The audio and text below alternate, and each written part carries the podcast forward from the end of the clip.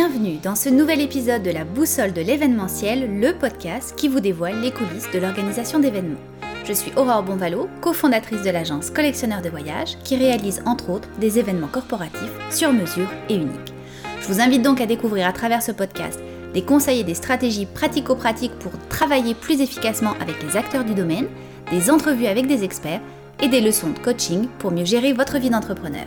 C'est donc le rendez-vous à ne pas manquer pour tous les passionnés du secteur de l'événementiel. Gardez le nord avec la boussole et créez votre succès.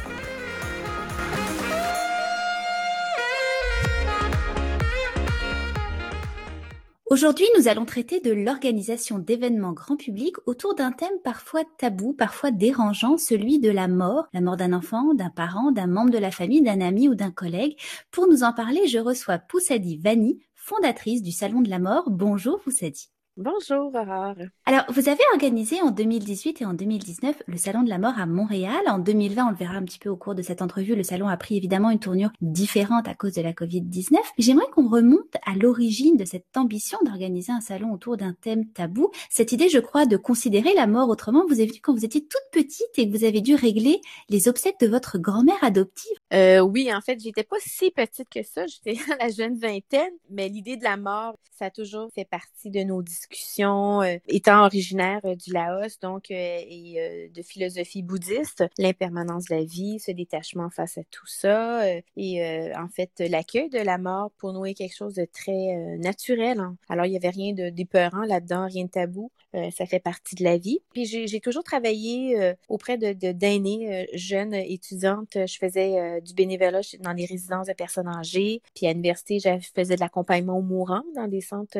universitaires. Donc, euh, cette fin de vie-là, c'est quelque chose que j'ai toujours affectionné, si on veut, en quelque sorte, pour lequel euh, j'avais beaucoup d'aisance. Et puis, euh, je me suis dit, ben, je vais partir un projet avec la fin de vie, l'histoire de toujours transmettre puis garder dans notre patrimoine ces héritages-là, de savoir et, de tout. En 2008, j'ai parti une première entreprise de vidéos souvenirs, de vidéos hommages. Donc, Là, j'approchais les maisons funéraires, mais il n'y a personne qui voulait m'ouvrir la porte. Les gens n'étaient même pas rendus là dans leur réflexion. Alors, j'ai compris que j'étais un peu trop en avance sur mon temps par rapport à ça. Je voulais, je me disais, pourquoi les gens ne laissent pas un témoignage leur histoire, de leur vie? Alors, euh, nous autres, notre slogan, c'était euh, laissez votre histoire en image. Donc, euh, laissez leur histoire à leurs enfants avant leur départ ou vice-versa. Avant leur départ, on faisait une vidéo de toute la famille qui offrait un témoignage d'amour à la personne qui allait partir. J'étais associée avec une copine et cette copine-là, bien évidemment, avait tout le côté technique que moi, j'avais pas parce que moi, je suis plus dans le relationnel, dans ma force de vente et tout ça. Donc, il y a une dame un jour qui nous a écrit et puis qui nous a dit, ben, je vais mourir euh, au courant de l'été. Euh, j'ai une fille unique qui est enceinte. J'aimerais lui laisser un, souvenir, mais je n'ai pas les moyens. Alors, j'ai fait des pieds, des mains pour savoir, euh, est-ce qu'on pouvait lui offrir quelque chose, mais bon. N'ayant aucune connaissance technique, ma, ma copine est toujours mon amie, mais en affaires, je ne retournerai pas en affaires avec elle. Ben, on apprend, hein, des, des fois, les amis sont pas les meilleurs partenaires. Elle dit non, non, c'est pas vrai, là, je vais pas travailler pour des petites pacotilles, là. Fait qu'elle dit euh, non, non, ça m'intéresse pas. Et puis là, ça m'a fait de la peine, et puis je me suis dit, mon Dieu, euh, dommage que je n'ai pas les capacités. Puis, bref, cette dame-là, je l'ai vue sur le plateau, tout le monde en parle deux semaines plus tard. Et puis là, j'ai fait, OK, là, c'est un signe. Là, je me suis dit, le, lendemain, j'ai appelé ma copine. J'ai dit, je te laisse tout l'entreprise, fais ce que tu veux avec, puis moi, je vais partir d'autres choses. Puis je m'étais, promis que les prochaines choses que j'allais partir, j'allais être capable de tout faire. Tu sais, je dépendrais pas de personne. Là, elle n'a pas continué. Elle a décidé de faire des mariages et tout ça. Parce que la fin de vie, la mort, il faut vraiment être à l'aise avec ça puis aimer ça pour pouvoir bien le vendre. Donc, j'ai décidé de partir d'une entreprise d'entretien de pierre tombale. Elle est toujours en, voyons, en action, là, mais je le fais à l'échelle humaine. Je le fais avec mes enfants, je le fais euh, pour les gens que je connais. Et puis, euh, donc, c'est ça, c'est Mémo Floria, ça s'appelle. C'est euh, donc le slogan, c'est gardien du temps et de la mémoire. Donc, pour moi, c'est important. je trouve qu'il n'y avait plus rien de, plus triste qu'une pierre en décrépitude au cimetière, puis qui n'est pas fleurie, puis qui a plein de toiles d'araignée. Alors, je permets à des gens de venir faire fleurir la dernière demeure de leurs parents, puis ça fait en sorte que, bon, la famille est plus enclin à vouloir venir se recueillir ou bien juste de venir faire un passage. Puis maintenant, avec la pandémie, on voit qu'il y a de plus en plus de gens qui se promènent euh, dans les cimetières, dans les parcs, euh, en fait, en ville, parce que je suis en ville. Alors, euh, donc, de plus en plus, je vois qu'il y a des tombes qui sont fleuries, alors c'est vraiment agréable. Alors là, je me suis dit, c'est toujours la fin de vie, mais quand j'ai dû m'occuper à travers ces années-là, un jour est arrivé le décès de ma grand-mère adoptive. J'ai dit, mon Dieu, j'ai fait des choix. Au moment où c'est arrivé, ça a été fait dans l'urgence. Et puis, ça m'a toujours trotté ça euh, dans la tête. C'est des petits regrets, parce que je suis pas quelqu'un qui a des regrets dans la vie généralement, mais là, j'en avais pour la façon dont j'ai organisé ça, comment je, me suis pris. J'ai trouvé que j'avais pas fait les bons choix parce que je me suis dit, bon, elle m'a tout donné, fait que je vais acheter le, plus beau cercueil, mais on, s'en fout, elle est partie, là, Et puis, euh, la plus belle lune et tout ça. Puis donc, j'avais après ça plus de sous pour faire vraiment ce qui était essentiel pour moi, une belle célébration. Alors, tu sais, il y, a, des choses qui étaient incomprises, puis je savais pas comment faire, comment on procédait. Alors, je me suis pas sentie vraiment euh, soutenue compagnie. Alors, je, me suis dit, comment se fait-il qu'on soit si peu préparé pour ce dernier moment-là, pour nos proches ou pour soi-même? Et puis, j'ai dit, euh, tiens, on, prend trois mois à magasiner une mais pour notre propre mort ou la mort d'un proche, on, ne regarde même pas ça. Alors, je me suis dit euh,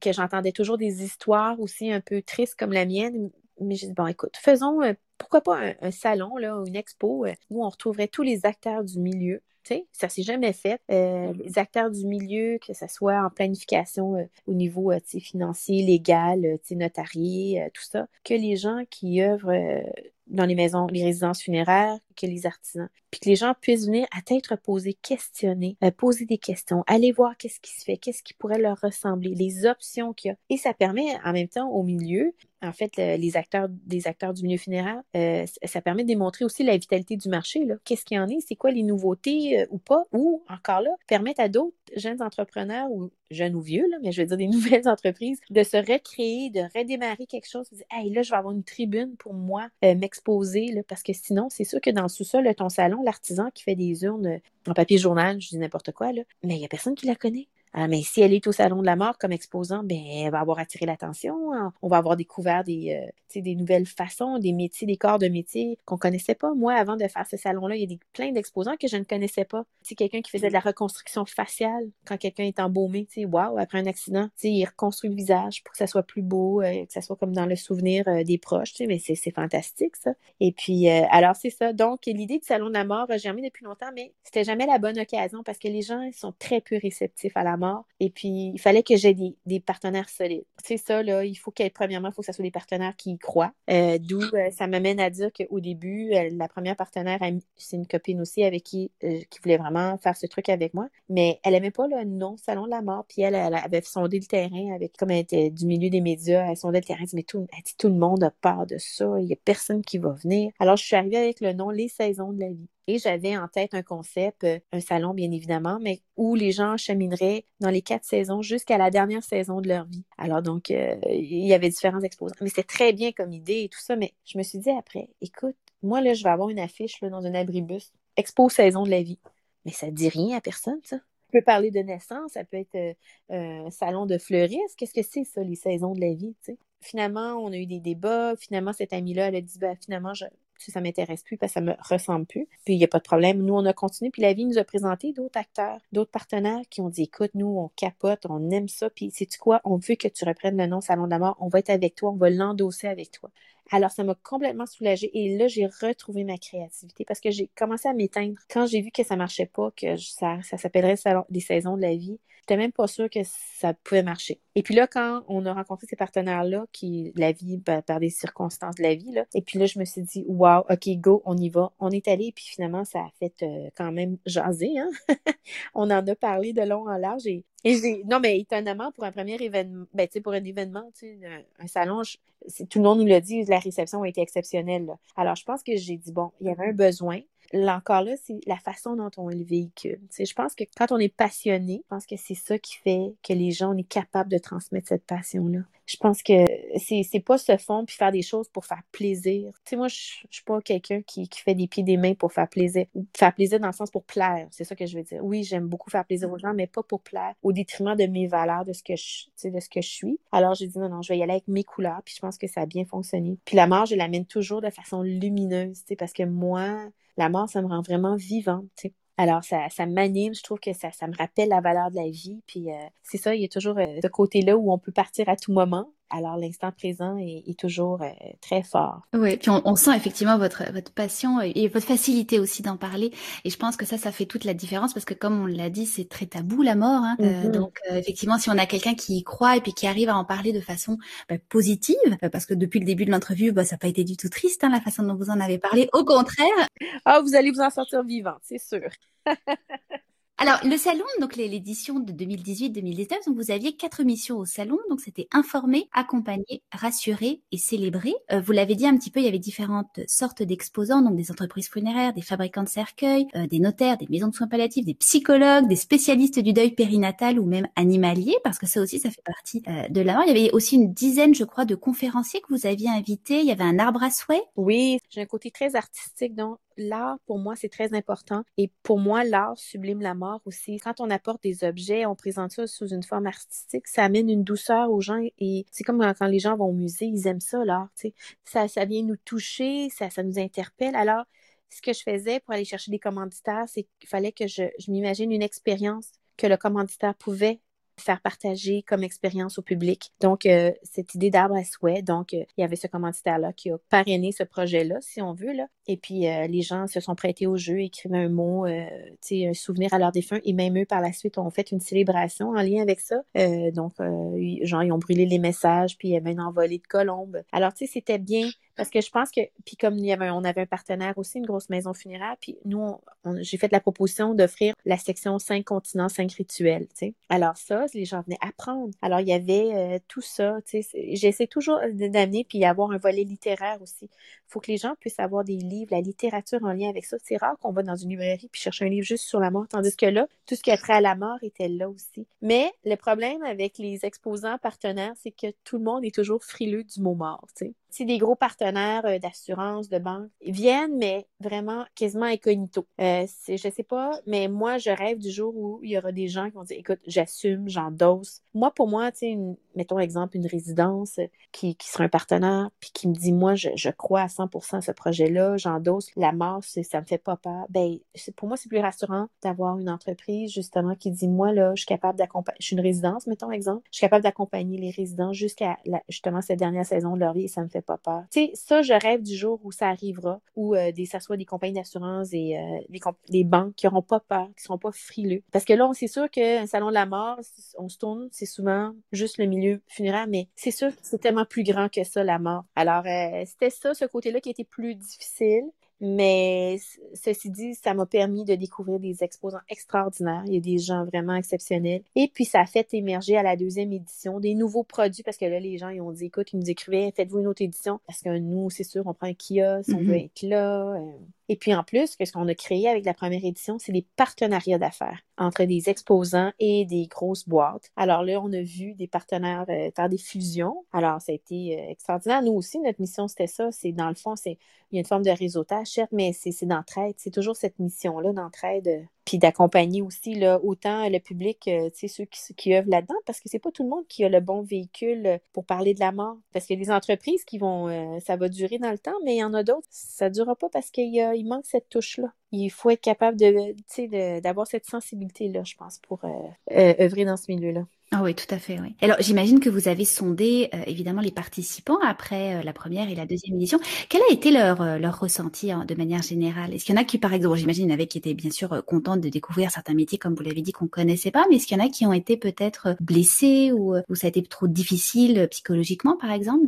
Non, les gens savent. C'est ça qui a été bien dans mon cas. Je suis contente d'avoir assumé mes choix puis de dire, regarde, ça s'appelle Salon de la mort. Quand les gens passaient le tourniquet, ils savaient où ils allaient. C'est pas comme s'ils allaient dans un salon, mettons, euh, je dis n'importe quoi, là, euh, un salon des aînés, et puis là, ils voient plein d'objets en lien avec les aînés, et tout à coup, ils voient une maison funéraire, puis ils sont comme, ah, wesh, la mort. Là, ils savent, en passant le tourniquet, qu'on va aborder ce sujet-là. Ils sont là pour ça. Alors, ça, non. Mais le nom Salon de la mort, il y a comme un monsieur, et c'est vraiment un monsieur qui nous a écrit deux années de suite. S'il vous plaît, changez le nom, est-ce que vous manquez de respect, blablabla. Bla, bla. Mais c'est correct, c'est son ressenti à lui, tu sais, je lui remercie pour son avis et tout ça, mais je peux pas faire autrement, tu sais, je peux pas me battre contre des gens, ça va toujours heurter des gens, le mot mort. Puis c'est ça, puis, mais en même temps, les gens ont comme compris qui on était derrière ce salon-là. Oui, je sais qu'il y a des gens qui disent, mon Dieu, c'est du mercantilisme, blablabla. Bla. Mais écoute, on peut, tout peut être lié à la mort, à, l'argent, là, je veux dire. Mais c'est sûr que quand on parle de la mort, l'argent est pas très loin parce que c'est relié à des frais funéraires. Mais c'est juste ça. Pourquoi? Ben, parce que justement, les gens veulent pas en parler. Puis quand ça arrive, ils sont étonnés que, ah, ça coûte cher. Ah, pourquoi ça coûte ça? Pourquoi c'est pas comme ça? Mais si tu avais pensé, tu en avais discuté avec tes proches, tu saurais qu'est-ce que la personne voulait, tu n'aurais peut-être pas fait ce choix-là, tu aurais peut-être acheté ça ailleurs, puis célébré à cette place-là. Euh. Alors, c'est ça. Je pense qu'on a toute cette part de responsabilité-là aussi en tant que citoyen. Je pense au lieu d'être juste spectateur de, ces célébrations-là, mais d'être partie prenante, puis d'être acteur aussi. Parce que je trouve que contrairement à, ce qui était auparavant, où il y avait la veillée des morts, tout était un peu euh, transmis de génération en génération il y avait les voisins, il y avait euh, un savoir euh, ancestral qui se transmettait, mais euh, la perte de repères maintenant, aujourd'hui, il n'y a plus de rituel, fait que les gens s'en mettent beaucoup à la maison funéraire. Bon, ben occupez-vous-en, là, je vous paye, tu sais. Alors, tu sais, c'est ça. Je pense que ça aussi, c'est. On a un devoir collectif de ne pas faire euh, l'économie de cette discussion-là sur la mort. Tu sais, c'est de, s'y plonger puis de dire, hey, c'est quoi qu'on veut vraiment? Euh, comment on entrevoit ça aussi? Parce que présentement, il y a peut-être plein de choses qui ne nous ressemblent pas à, ce qu'on voudrait avoir pour notre propre mort. Alors, peut-être que, tu sais, si on redéfinissait les termes. Puis, tu sais, c'est vraiment là, ma mission, je me suis pas mis, euh, je, tu sais, je, me mets pas la pression ou je me suis pas dit un jour, je vais me lever puis ma mission, ça va être parler de la mort. Je l'ai fait parce que moi, j'avais quelque chose à régler avec ça. Puis je me dis, mon Dieu, si je pouvais aider des gens au passage avec moi. Et donc, je pense qu'avec euh, les participants qui sont venus euh, assister à, ces deux journées-là, les gens ont adoré. Puis aussi, on avait des conférenciers fort intéressants. Là. Et puis, euh, c'était salle comble. Alors, les gens, c'était une première aussi. Ça permettait, je pense, de ne pas être seul face à la mort. Il y, a des gens, c'était très touchant, qui sont venus me serrer puis dire merci, tu sais, qui venaient de traverser un deuil. Puis une madame a dit, j'en ai pas pour longtemps, mais elle dit, je voulais juste venir pour essayer de, me faire violence là, face à la mort. Elle dit, je peux pas vous dire, j'ai pas peur de mourir, mais ça m'a fait vraiment du bien. Parce que j'avais aussi une section euh, Café Mortel, en fait, qui est un espace de discussion avec des gens qui font ça dans la vie, qui accompagnent des mourants et ou qui, qui travaillent avec des gens dans ce milieu-là. Alors, des fois, rencontrer les bonnes personnes, avoir cet écho-là, capable de porter les bons mots, euh, je trouve que ça peut être quelque chose de franchement rassurant. Exact, oui. Alors, au moment où on enregistre cette entrevue, on est encore dans la seconde phase de la crise de la Covid-19. Évidemment, l'année 2020 a été euh, difficile pour les entreprises, mais aussi pour toutes les familles qui ont perdu quelqu'un dans leur famille, hein, euh, puisqu'on avait, on pouvait pas des fois assister à leur euh, dernier souffle. Les enterrements étaient soit annulés ou reportés. Ça a été extrêmement compliqué. Alors, vous avez dû développer une version différente du Salon de la Mort. Vous l'avez appelé d'ailleurs l'événement Ensemble en cœur pour la vie. Vous proposiez aussi une série témoignages hommages. Expliquez-nous. Mais déjà, tout de suite en partant, quand la COVID est arrivée au mois de mars,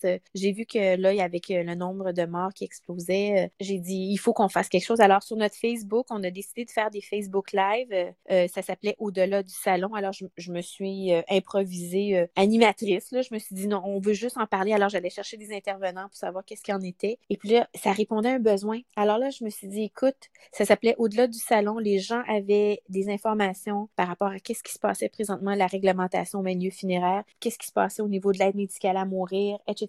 Comment parler de de deuil aux enfants, puisqu'il y avait plein d'enfants qui avaient perdu des grands-parents, justement, dans des euh, centres d'aînés. Alors, après ça, avec l'été, on, a arrêté parce que les gens étaient à l'extérieur, donc la COVID est un peu derrière nous. Et là, bon, mais on a, on retombé. Mais avant ça, au printemps, je me suis dit, c'est sûr qu'à l'automne, on ne peut pas faire un événement. Alors, on va faire une célébration en lien avec tous les gens qui seront décédés pendant la pandémie. Pas juste la, la COVID ou pas, là. Alors, c'est vraiment des gens qui n'ont pas pu être célébrés à la hauteur de, du souhait des familles. Alors, euh, on s'était dit qu'on ferait ça, et puis c'est ça qui s'est avéré avec Marc Hervieux, euh, Joséphine Bacon, Chloé Sainte-Marie, euh, d'autres artistes, Marie-Hélène Thibault, puis une formidable chanteuse portugaise.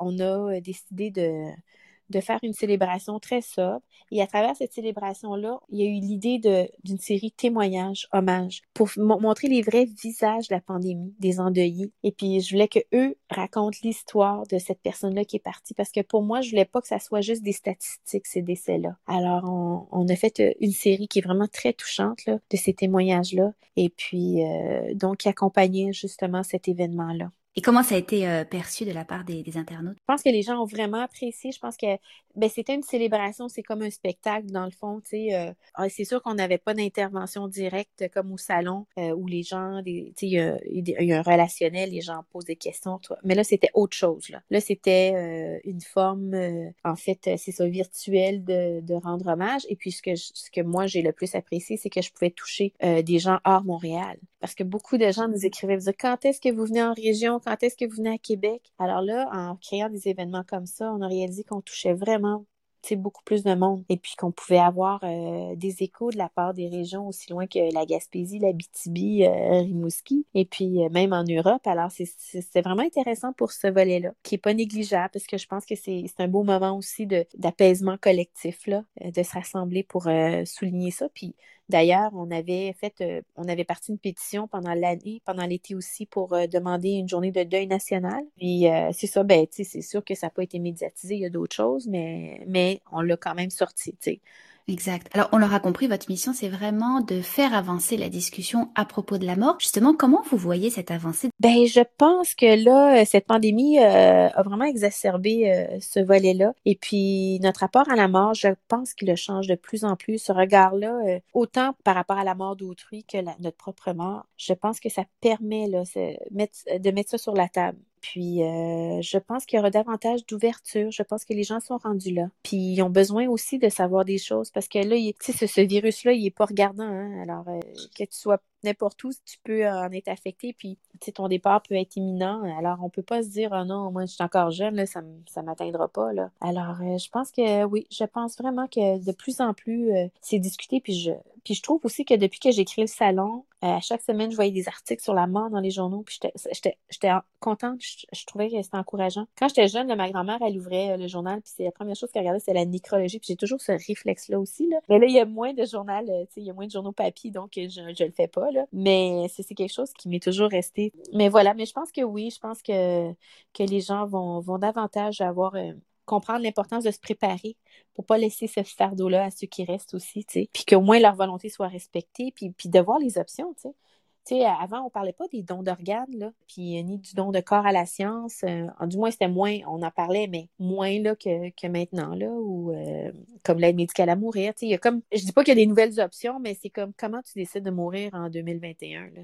Exact. Alors là, je sais qu'on est au début de l'année, mais est-ce que vous avez déjà pensé à l'édition 2021 ou est-ce que vous attendez de voir un petit peu comment la situation va évoluer? Oui, je dois vous avouer que oui, là, euh, le Salon de la mort est en train de se diversifier dans plusieurs projets, là. Mais d'ailleurs, on est en justement en réflexion à changer le nom, en fait, parce que le Salon de la mort, c'est vraiment le projet au Palais des Congrès, le rassemblement. Mais là, on a comme un comme le ça fait drôle de dire le Salon de la mort représente euh, l'événement Ensemble en cœur pour la vie. Puis là, notre nouveau balado, le Salon de la mort présente le balado. Là. Je pense que ce qu'on va faire, c'est qu'on va retourner aux sources du nom de l'entreprise, qui est les saisons de la vie, qui produit le Salon de la mort. Alors, les saisons de la vie produit euh, l'événement En cœur pour la vie et les saisons de la vie produit le balado. On meurt d'en parler. Donc, je pense que c'est là, pour l'instant, c'est cette réflexion-là qu'on est en train de pousser. Et puis, pour, euh, c'est sûr que c'est un peu trop tôt pour savoir si on va, mais je pense pas qu'on va avoir un événement virtuel avant 2022, euh, un événement physique de rassemblement avant 2022.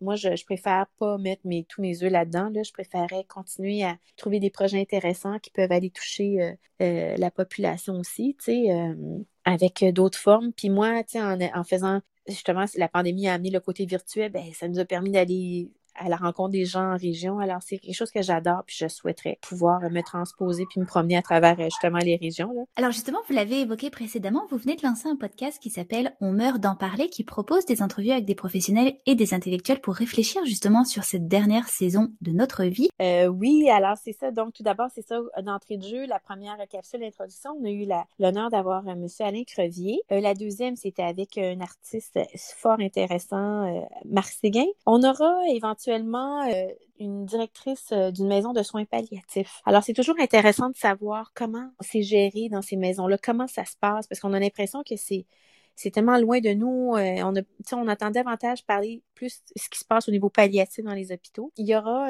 en fait toutes sortes de gens, mon Dieu, qui viennent des tranches de vie, comme une Marie-Josée Tugali, qui est une survivante euh, du génocide du Rwanda, avec toute sa résilience et puis son histoire, qui est fort inspirante.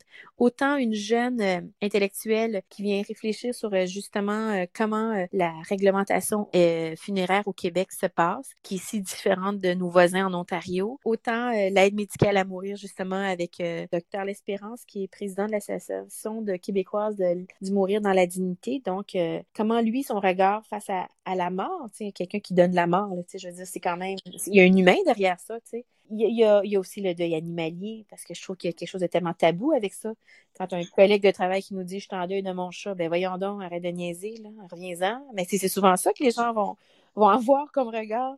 Alors, tu sais, c'est pas rien, c'est vraiment, c'est un deuil, ça reste un deuil quand même. Il y a une souffrance derrière ça. Et bien sûr, euh, le deuil expliqué aux enfants, comment on s'y prend. on n'a pas toujours les bons mots, puis souvent les parents sont angoissés face à la mort, puis transposent ça sur leurs enfants. Alors, alors c'est vraiment des, des, sujets variés, intéressants. Puis là, comme on a déjà enregistré 11 émissions, je suis déjà euh, en train de booker mes prochains, puis que je, je, je, veux aller là, dans ce territoire-là, comme tout ce qui est par rapport au médium, tu sais. Je trouve que c'est un volet aussi qui apaise beaucoup de gens, et puis on a toutes sortes de façons d'aborder la mort, puis ou bien de se trouver une certaine forme de réconfort face à ce sujet-là. Alors ça, je trouve que c'est un sujet intéressant. Et puis, euh, j'aurai certainement aussi, euh, ce que je veux, c'est avoir, un... j'espère que ça, tout va bien se passer parce qu'il est un, un, âge avancé, mais c'est un survivant de l'Holocauste avec euh, sa fille. Donc, comment aussi est le regard d'une enfant, d'un survivant? Quand tu grandis dans ce milieu-là, c'est quoi ta valeur de la vie, ton regard sur la mort aussi, là? Comment tu perçois ça? Alors, c'est vraiment, c'est varié. J'essaie d'aller vraiment chercher toutes sortes de, de, d'angles auxquels on n'aurait pas pensé comme avec, euh, par exemple, l'artiste euh, Marc Séguin, c'est comment la mort s'invite dans ta création. Ou une autre auteure qu'on a, Christine Brouillette, elle écrit beaucoup de polar. Alors, comment la mort est un moteur de créativité. Tu sais, alors c'est vraiment, euh, c'est vraiment, vraiment, vraiment, euh, comment je pourrais vous dire, c'est insuffit un autre regard sur la mort, puis c'est vraiment inspirant. Puis nous, on apprend plein de choses avec, euh, à travers ces gens-là, même si on a de l'aisance. Alain Labonté et moi, mon ami co-animateur, donc on a beaucoup d'aisance à parler de la mort, mais sauf que des fois, on est surpris par les réponses. Et puis, c'est vraiment toute humilité, c'est vraiment à l'échelle humaine. Tu sais, on n'est pas des animateurs de formation des fois, mais ça n'empêche pas qu'on a des moments de fou rire quand même. Là. Puis je trouve que c'est ça qui fait que, que c'est chouette, euh, que c'est pas lourd à, écouter. Exact, puis que vous le rendez euh, très abordable. En tout cas, c'est une très très belle idée d'avoir fait un podcast euh, là-dessus. alors, en général, en fin d'entrevue, je demande à mes invités pour eux la, la symbolique de la boussole en affaires. Ça représente quoi? Mais j'ai envie de vous demander quelle est votre boussole à vous dans votre vie? Oh, ma boussole à moi, en fait, ma boussole. Je dirais que ça serait de m'écouter aussi, puis être à l'écoute, de, euh, de connaître euh, sa valeur, de qui on est, puis avoir confiance en notre capacité, c'est-à-dire que de saisir les opportunités. Tu sais, des fois, je pense juste avec moi, mon dé de salon de la mort, combien de gens m'ont dit, mais t'es folle, mais de quoi tu parles? Mais je me suis toujours écoutée, je dis non, non, je le sais, j'y crois, j'y crois, puis, puis j'ai pas de regrets, puis de pas avoir de regrets, mais vraiment d'assumer nos choix, puis ça, ça fait en sorte que justement, cette boussole-là, qui est notre guide intérieur, là, ben, elle va toujours nous ramener euh, sur le bon chemin, puis on va jamais perdre le nord. Et si vous aviez en votre possession maintenant la boussole de Jack Sparrow qui indique non pas le nord, mais ce que désire réellement son détenteur, qu'est-ce que vous désireriez le plus en ce moment? Euh, en fait, euh, j'aimerais ça. Ben, c'est sûr que je veux continuer à œuvrer, à faire des projets en lien avec la mort, la fin de vie, puis rassembler des gens. sais, ce que je veux, c'est le partage d'informations, mais j'aime beaucoup aller à la rencontre des gens et, donner des coups de main ou bien, tu sais, aider des jeunes aussi qui ont envie de, d'aller dans ce chemin-là. J'ai, envie souvent de les amener avec moi, de partager mes connaissances. Puis euh, j'aimerais ça, j'ai, justement, euh, je suis toujours en train de créer, là. Alors j'ai, j'ai comme des projets de télé en lien avec la mort. J'aimerais ça qu'un jour ils prennent vie, ces projets-là. Euh, je ne sais pas à quel moment, mais c'est sûr que la pandémie, premièrement, amène certaines réflexions. Alors, tranquillement, je fais mon petit bout de chemin. Mais c'est sûr que je veux à continuer en quelque sorte, est une influenceuse, là, de la mort, façon de parler, là, mais euh, à inspirer des gens de ne pas avoir peur, puis de, de dire, ben, écoute, j'ai envie de créer ça, ben go, vas-y, il y a une possibilité pour toi. Je veux dire, le marché est grand, les possibilités sont grandes, on va tous mourir, puis je pense qu'il y a différentes façons d'apporter des choses. Parce que des fois, les gens pensent que leur idée sera pas bonne, mais au contraire, il y a peut-être un besoin, mais si tu n'en parles pas, tu le sauras pas. Bah, merci infiniment, Poussadi, pour euh, cette très belle entrevue. Merci d'avoir abordé ce sujet, comme on l'a dit, qui est tabou, mais qui est excessivement important et qui, par le fait d'en parler, déjà allège beaucoup. Il nous prépare à, l'après. Je vous souhaite une très très belle continuation avec les saisons de la vie, avec le salon de la mort, avec votre podcast. Merci infiniment, Poussadi. Et vous, chers auditeurs, je vous dis à très vite. Gardez le nord avec la boussole de l'événementiel en nous suivant sur les réseaux sociaux et en postant un commentaire constructif. On se retrouve très bientôt pour un prochain épisode.